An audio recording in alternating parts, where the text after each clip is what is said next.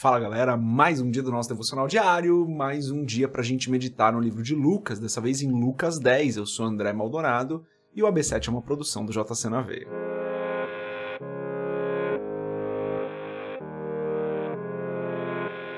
Lucas 10, a partir do versículo 1, diz o seguinte: Depois disso, o Senhor designou outros setenta e dois e os enviou dois a dois, adiante dele, a todas as cidades e lugares para onde ele estava prestes a ir e lhes disse: A colheita é grande, mas os trabalhadores são poucos. Portanto, peçam ao Senhor da colheita que mande trabalhadores para a sua colheita.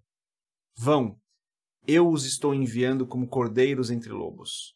Não levem bolsa, nem saco de viagem, nem sandálias, e não saúdem ninguém pelo caminho. Quando, quando entrarem numa casa, digam primeiro: paz a esta casa. Se houver ali um homem de paz, a paz de vocês repousará sobre ele, senão ela voltará para vocês. Fiquem naquela casa e comam e bebam o que lhes derem, pois o trabalhador merece o seu salário. Não fiquem mudando de casa em casa. Quando entrarem numa cidade e forem bem recebidos, comam o que for posto diante de vocês. Curem os doentes que ali houver e digam-lhes: o reino de Deus está próximo de vocês. Mas quando entrarem numa cidade e não forem bem recebidos, saiam por suas ruas e digam: até o pó da sua cidade que se apegou aos nossos pés sacudimos contra vocês. Fiquem certos disso. O reino de Deus está próximo. Eu lhes digo: naquele dia haverá mais tolerância para Sodoma do que para aquela cidade. Ai de você, Corazim, ai de você, Betsaida, porque se os milagres que foram realizados entre vocês o fossem em Tiro e Sidom, há muito tempo elas se teriam arrependido, vestindo roupas de saco e cobrindo-se de cinzas mas no juízo haverá menor rigor para Tiro e Sidom do que para vocês. E você, Cafarnaum, será levado até o céu? Não. Você descerá até o Hades. Aquele que lhes dá ouvidos está me dando ouvidos. Aquele que os rejeita está me rejeitando. Mas aquele que me rejeita está rejeitando aquele que me enviou. Os setenta e dois voltaram alegres e disseram: Senhor, até os demônios se submetem a nós em teu nome. Ele respondeu: eu vi Satanás caindo do céu como relâmpago. Eu lhes dei autoridade para pisarem sobre co cobras e escorpiões, e sobre todo o poder do inimigo. Nada lhes fará dano. Contudo, alegrem-se, não porque os espíritos se submetem a vocês, mas porque seus nomes estão escritos nos céus. Naquela hora, Jesus, exultando no Espírito Santo, disse: Eu te louvo, Pai, Senhor do céu e da terra porque escondeste estas coisas dos sábios e cultos e as revelaste aos pequeninos. Sim, Pai, pois assim foi do teu agrado.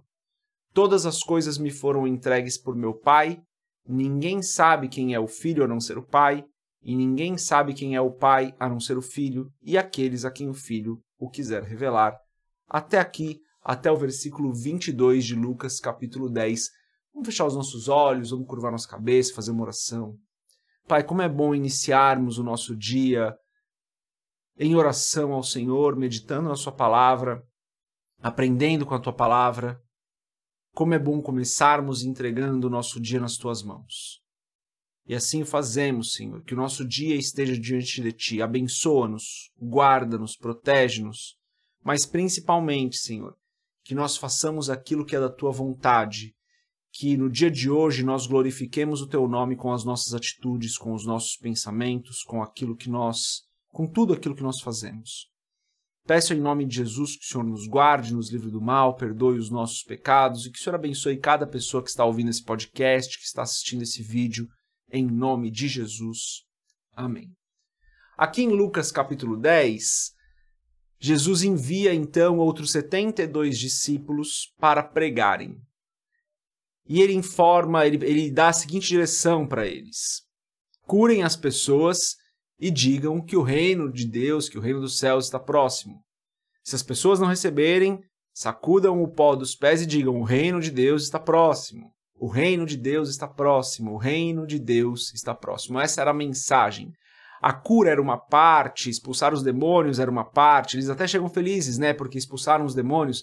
Mas isso era uma parte do trabalho que eles deveriam fazer porque o principal era dizer: o reino de Deus está próximo. Chegará o dia, e esse dia é breve, onde todos serão julgados, onde o Filho de Deus reinará eternamente. O reino de Deus está próximo. Essa é uma meditação que nós precisamos fazer todos os dias. O reino de Deus está próximo. Onde nós vamos investir o nosso tempo? Onde nós vamos investir as nossas ações? Onde nós vamos investir os nossos pensamentos? Dado que o reino de Deus está próximo, onde nós vamos investir o pouco tempo que nos resta? E essa meditação, ela é muito conectada com aquela velha frase, aquele velho pensamento que a gente ouve, né? Ah, se fosse o seu último dia, se você soubesse quando você vai morrer, o que você faria? E daí as pessoas falam que estariam com a família, ou que amariam, ou que perdoariam, ou fariam qualquer outra coisa, né? Mas a verdade é que o reino de Deus está próximo. E o que nós fazemos, o que nós temos feito, temos investido nas coisas desse mundo ou nós temos investido naquilo que é eterno? Essa concepção do que é terreno versus o que é eterno é fundamental para a nossa vida. Porque quando nós meditamos que a eternidade é algo real, nós investimos o nosso tempo aqui de uma maneira muito mais proveitosa, de uma maneira onde nós vamos colher muito mais frutos na eternidade. E o que importa é que nós investamos o nosso tempo fazendo aquilo que nos traz algo para a eternidade. É até meio simples de entender isso. Você vai investir, vamos pensar em dinheiro, você vai investir o seu dinheiro em algo que vai te dar pouco retorno por pouco tempo, você vai investir o seu dinheiro em algo que vai te dar muito retorno por muito tempo. É a mesma coisa. Você vai investir o seu tempo em algo que vai te dar um pouco de retorno agora, ou você vai investir o seu tempo naquilo que vai te dar um longo retorno e um grande retorno. Devemos investir o nosso tempo fazendo as coisas que têm um peso na eternidade. Isso não significa que você precisa largar o seu emprego e sair pregando por aí, não é isso. Mas que você use o seu emprego para glorificar a Deus. Que você use o seu tempo no transporte público para glorificar a Deus. Que com os seus pensamentos em todo o tempo, com as suas atitudes em todo o tempo, você glorifique ao Senhor. Ao invés de buscar glória para si mesmo. Ao invés de buscar satisfazer exclusivamente as suas vontades. O que é momentâneo versus o que é eterno. Esse é o pensamento de hoje. Que você possa meditar nisso hoje e que nós possamos todos aprender a investir tudo que nós fazemos naquilo que é eterno. Deus abençoe a sua vida, a gente se vê amanhã. Paz.